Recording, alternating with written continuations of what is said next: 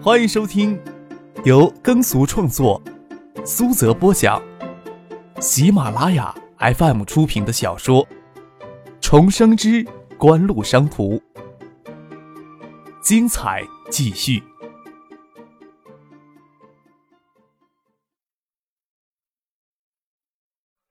第七百五十八集。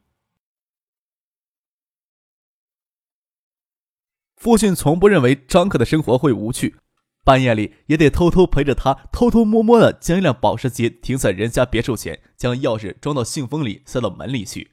他当然不会将有趣的部分随口乱说，跟田里山介绍起昨天夜里发生的一些事情，说道：“这对夫妻以后的再就业问题啊，客少还是希望田厂长你能出来帮他们解决呀。”田里山沉默片上，才深深的呼了一口气，说道：“哼。”现在建业有二十二万的下岗职工，其中有多少双职工下岗家庭还没有确切的统计数据，应该会不少啊。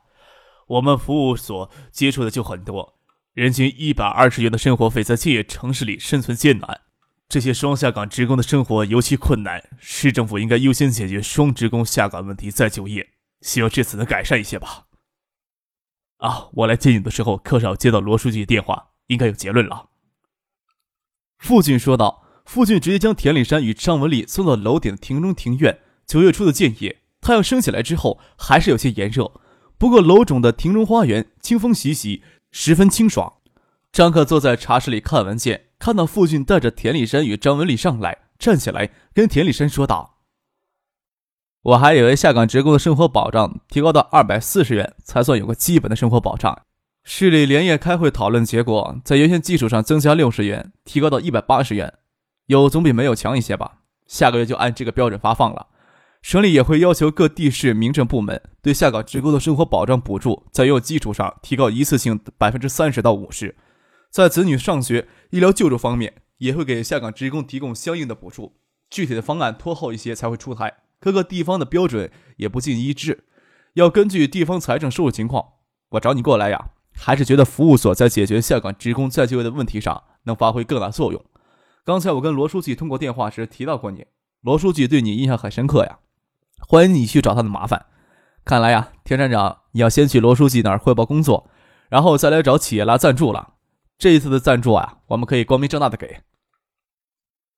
田立山心想，罗军对自己最深刻的印象，大概就是将立丰印染厂卖给锦湖，他领导职工堵大门吧，去找罗军麻烦。也就意味着他这两年来以私人名义搞的下岗职工就业服务所能得到官方的承认，不用担心再给有些的部门找上麻烦。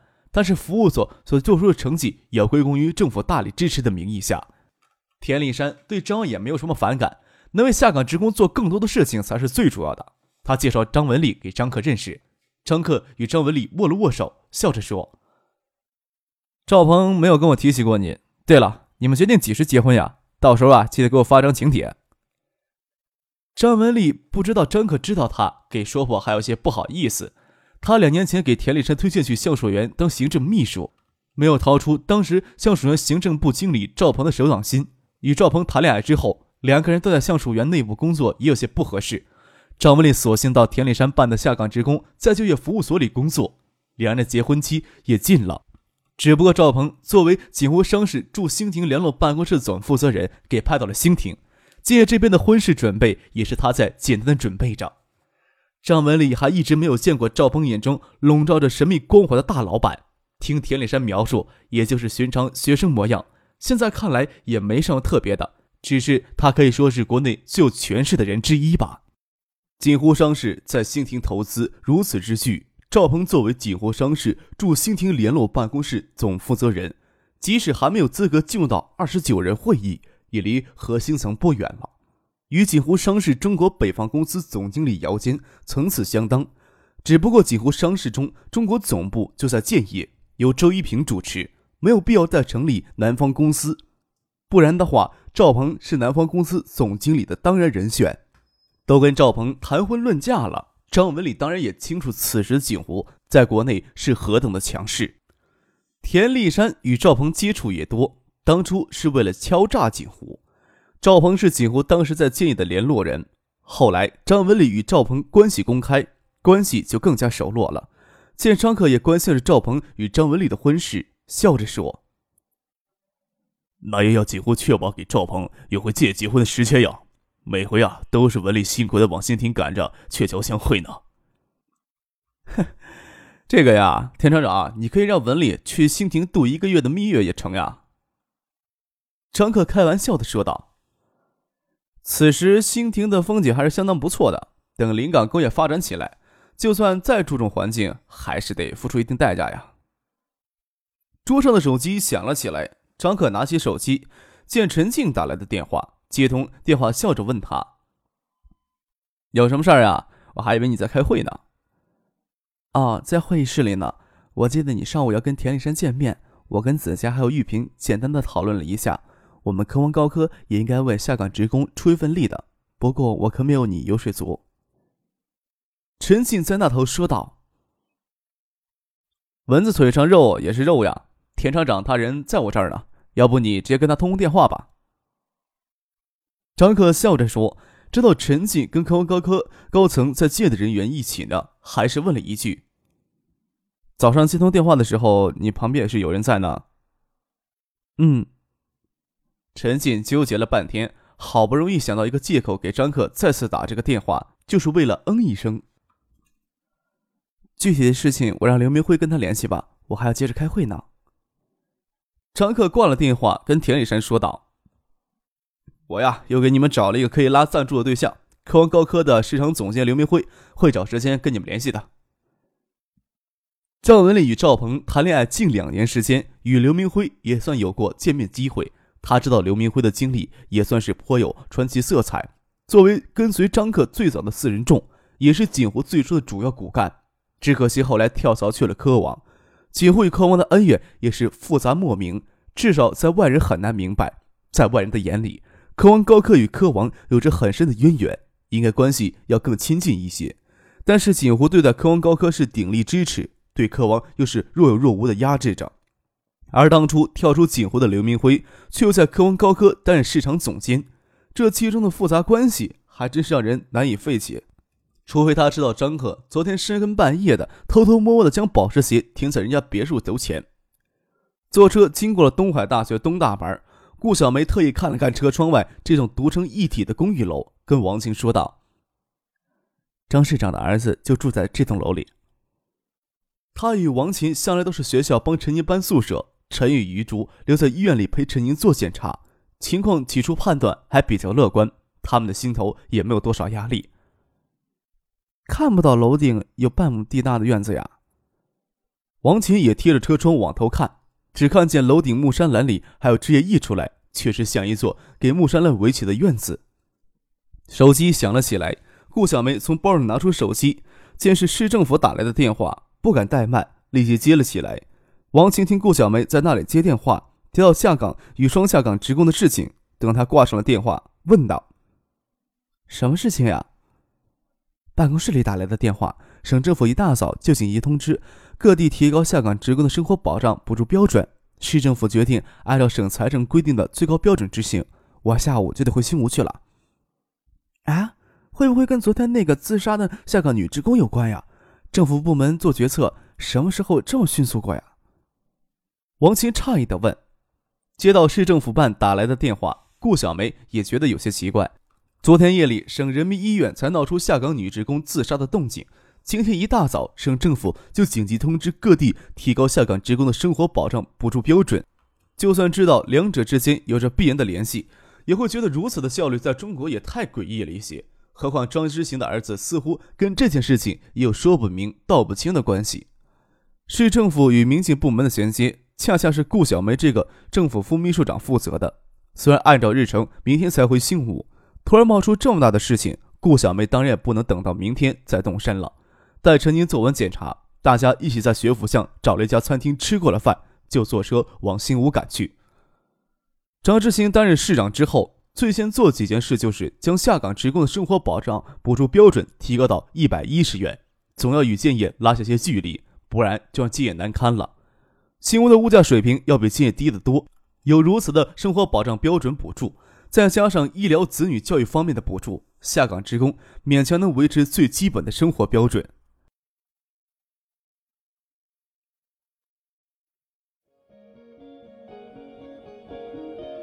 您正在收听的是由喜马拉雅 FM 出品的《重生之官路商途》。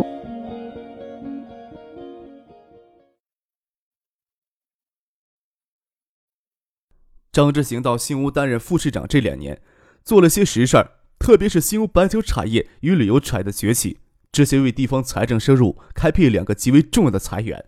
除了这两个产业直接受惠人群之外，新屋吃财政饭的人群也是直接受贿的，至少拖欠工资的事情没了，大事儿小事儿动不动就要强迫捐款的事情比以前少多了。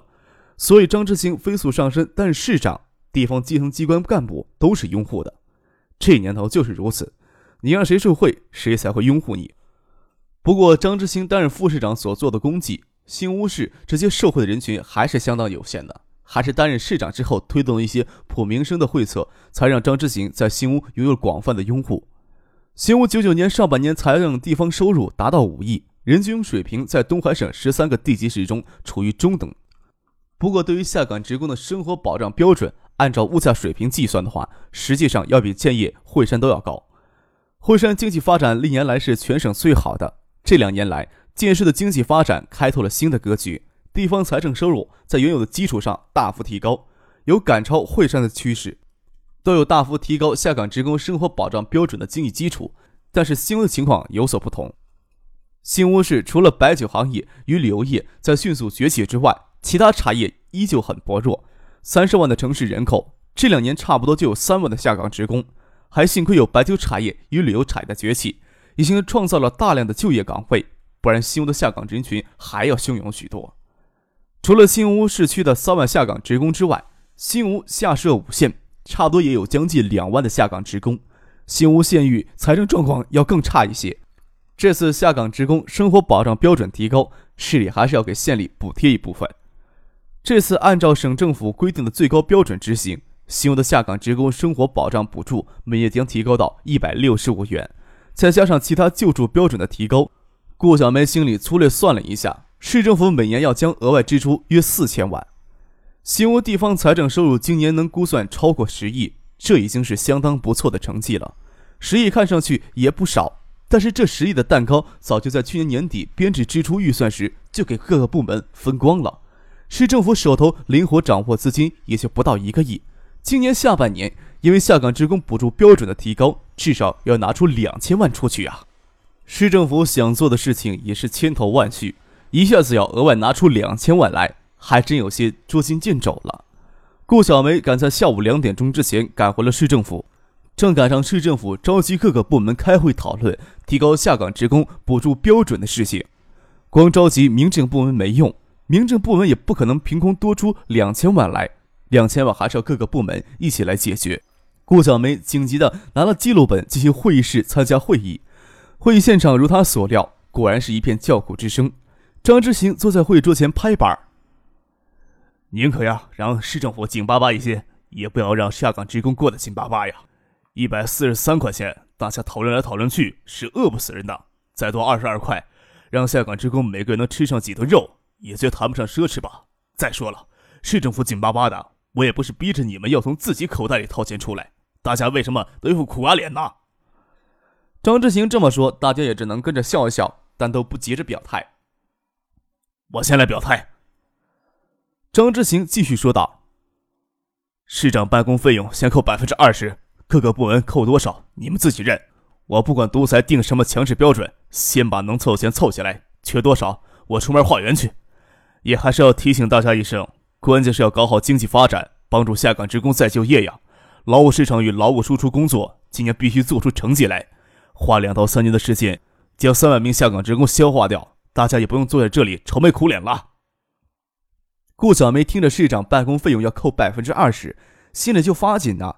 不过心想，新屋三十万居民，郊县三百万民众，能拥有如此的市长，也真是要算幸福了。只可惜这样的市长在国内已经很罕见了。要说还有什么不令人满意或者值得诟病的地方，那就是张之行的儿子有些太不像话了。张克的事迹传出去，简直会影响到张之行的良好声誉。大家都对张之行发展经济有手腕有信心，心里想着要暂时紧一紧，过一段时间就能宽松下来。叫苦也叫过了，没有用，就实在没有必要继续死皮赖脸的哭穷。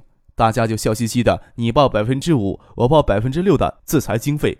顾小梅知道大家报了就要认，会议纪要一出，大家一签字，市政府直接通知财政局扣钱就行。办公经费收紧贡献还是有限的，补不了两千万的缺口。不过两千万也不是什么天文数字，只要大家愿意解决，还是能解决出来的。会议结束以后，顾小梅摸清楚情况之后，还要联系民政局拟定此次提高补助标准的细则。张志行也让秘书程玉东盯在旁边，希望尽快的将细则拟好。下岗职工补助通常是每月八号发放，工作做快一些，这个月就能让下岗职工受益。程玉东在顾小梅的办公室里开玩笑的说道：“啥时候新屋能下海州就好了？海州市民接近百万，下岗职工总数都不超过一万。咱们这里为这事儿闹焦头烂额，海州市长宋培明给民政局局长打个电话，让民政局自己看着处理，就解决问题了。嘿，看这样子呀，今天晚上又得加班了。”顾小梅笑了笑，说道：“要没有这点水平。”唐西谦能跑到江南省干常务副省长，别抱怨了，熬一熬，苦日子很快就过去了。海州市委市政府从九四年起就主动的以海州控股为主力的进行产业结构调整，以锦湖为主导的电子、造纸等新兴产业发展时间也较久，特别是海州电子产业的发展更是令人到了外界眼红的地步。再加上海州市的城市发展，都创造了大量的就业机会，产业结构调整产生的下岗职工。几乎很快就给内部消化掉了，剩下不到一万多的下岗职工，有些是刚刚下岗没有来得及安排，有些是再就业技术很差，或者是还没有到退休年龄已经丧失了劳动能力的人，只是社会保障体系还不够健全，暂时只能纳入下岗职工进行统计。